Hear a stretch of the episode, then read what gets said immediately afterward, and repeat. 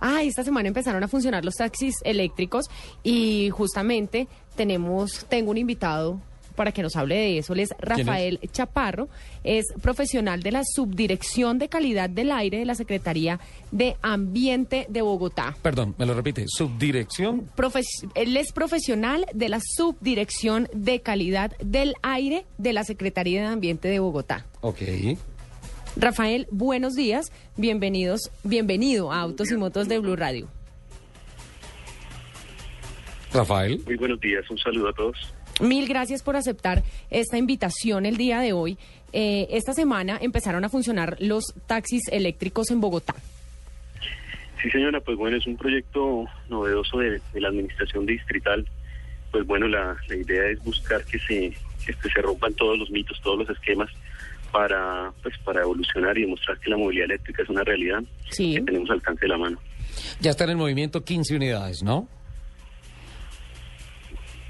Eh, sí, hasta el momento hay 15 unidades de 50 que se tienen previstas para un proyecto piloto. Eso no quiere decir que van a ser los únicos taxis eléctricos o vehículos eléctricos que circulen en la, ciudad.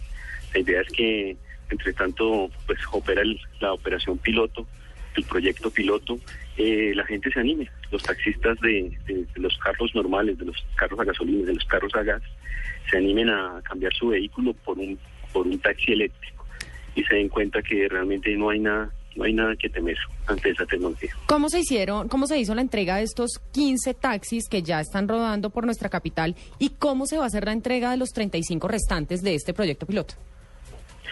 Eh, bueno, todo esto parte de un decreto de, del decreto 677.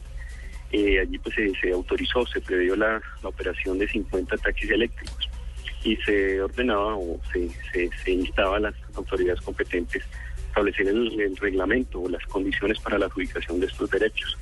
Eh, en esta reglamentación pues se hablaba de un sorteo público para las personas interesadas que tenían que participar, obviamente por intermedio las, de las empresas de taxis que en este momento están habilitadas en la ciudad. Se han hecho aproximadamente cinco sorteos. De esos 50 se han logrado la adjudicación de, de 48 derechos. Eh, al momento se ha hecho uso 15 derechos, que son los carros con los que se realizó el lanzamiento.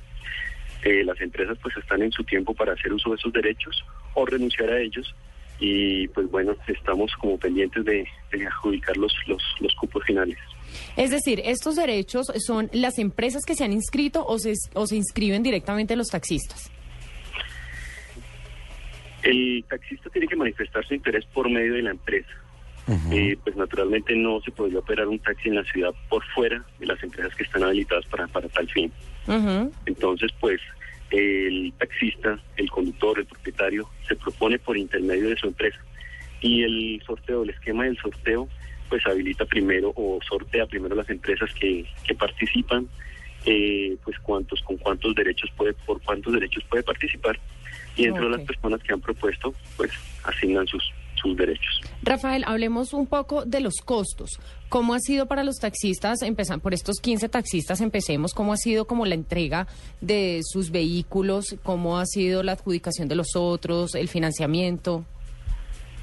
Ok, pues bueno, hay varias situaciones. El, los taxis pues son, son de costo pues necesariamente más elevado que un taxi común y corriente, gasolina o gas puede estar rondando los 45 mil dólares, quiere decir unos entre 80 y 90 millones de, pesos.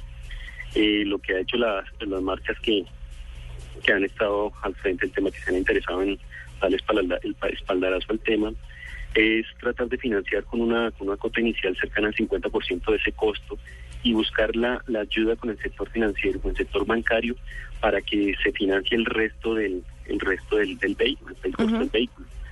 Eh, no se, para estos 50 vehículos no se necesita lo que se llama en el mercado el, cupo, que también tiene un costo elevado. Simplemente el vehículo con los con los derechos, con los cupos que otorgó el, distrito para el, para el proyecto. Entonces, eh, el interesado que decide asumir el reto, pues consigna o aporta cerca del 50% de la, de la cuota inicial, estoy diciendo como cerca de 42 millones, algo así y financia el resto a, pues, inicialmente a cinco años. Y sin obviamente diciendo que el, proyecto piloto tiene una duración de 10 años en este momento. Rafael, ya empezaron esas pruebas dinámicas, ya hay usuarios que están utilizando el servicio a través de esos primeros 15 taxis. Eh, ¿Cuándo estiman ustedes que van a sacar unas conclusiones y las van a dar a conocer a la opinión pública con relación a lo que ha sido el feedback de lo que le dicen los usuarios y técnicamente lo que ha sido el rendimiento y la operación mecánica de los vehículos? Sí, ok. En este momento pues los, los vehículos ya están en la parte de inicio de operación, todo aquello de ubicación del, del chip que es requerido para los taxis. Sí. Y pues de hecho ya están en rodamiento los los que los que con los que se realizó el, el lanzamiento la el lunes pasado.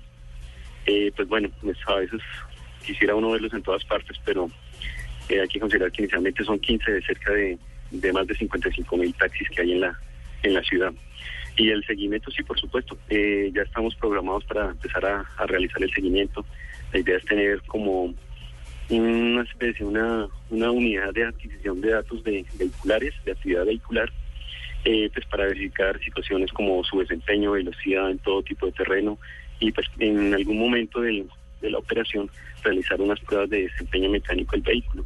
Eh, es una instancia que está planeada para inicialmente para, para cinco años. La idea es tener reportes reportes periódicos. Quisiera yo que sean entre los seis meses, doce meses se realizaran estas estas indicaciones.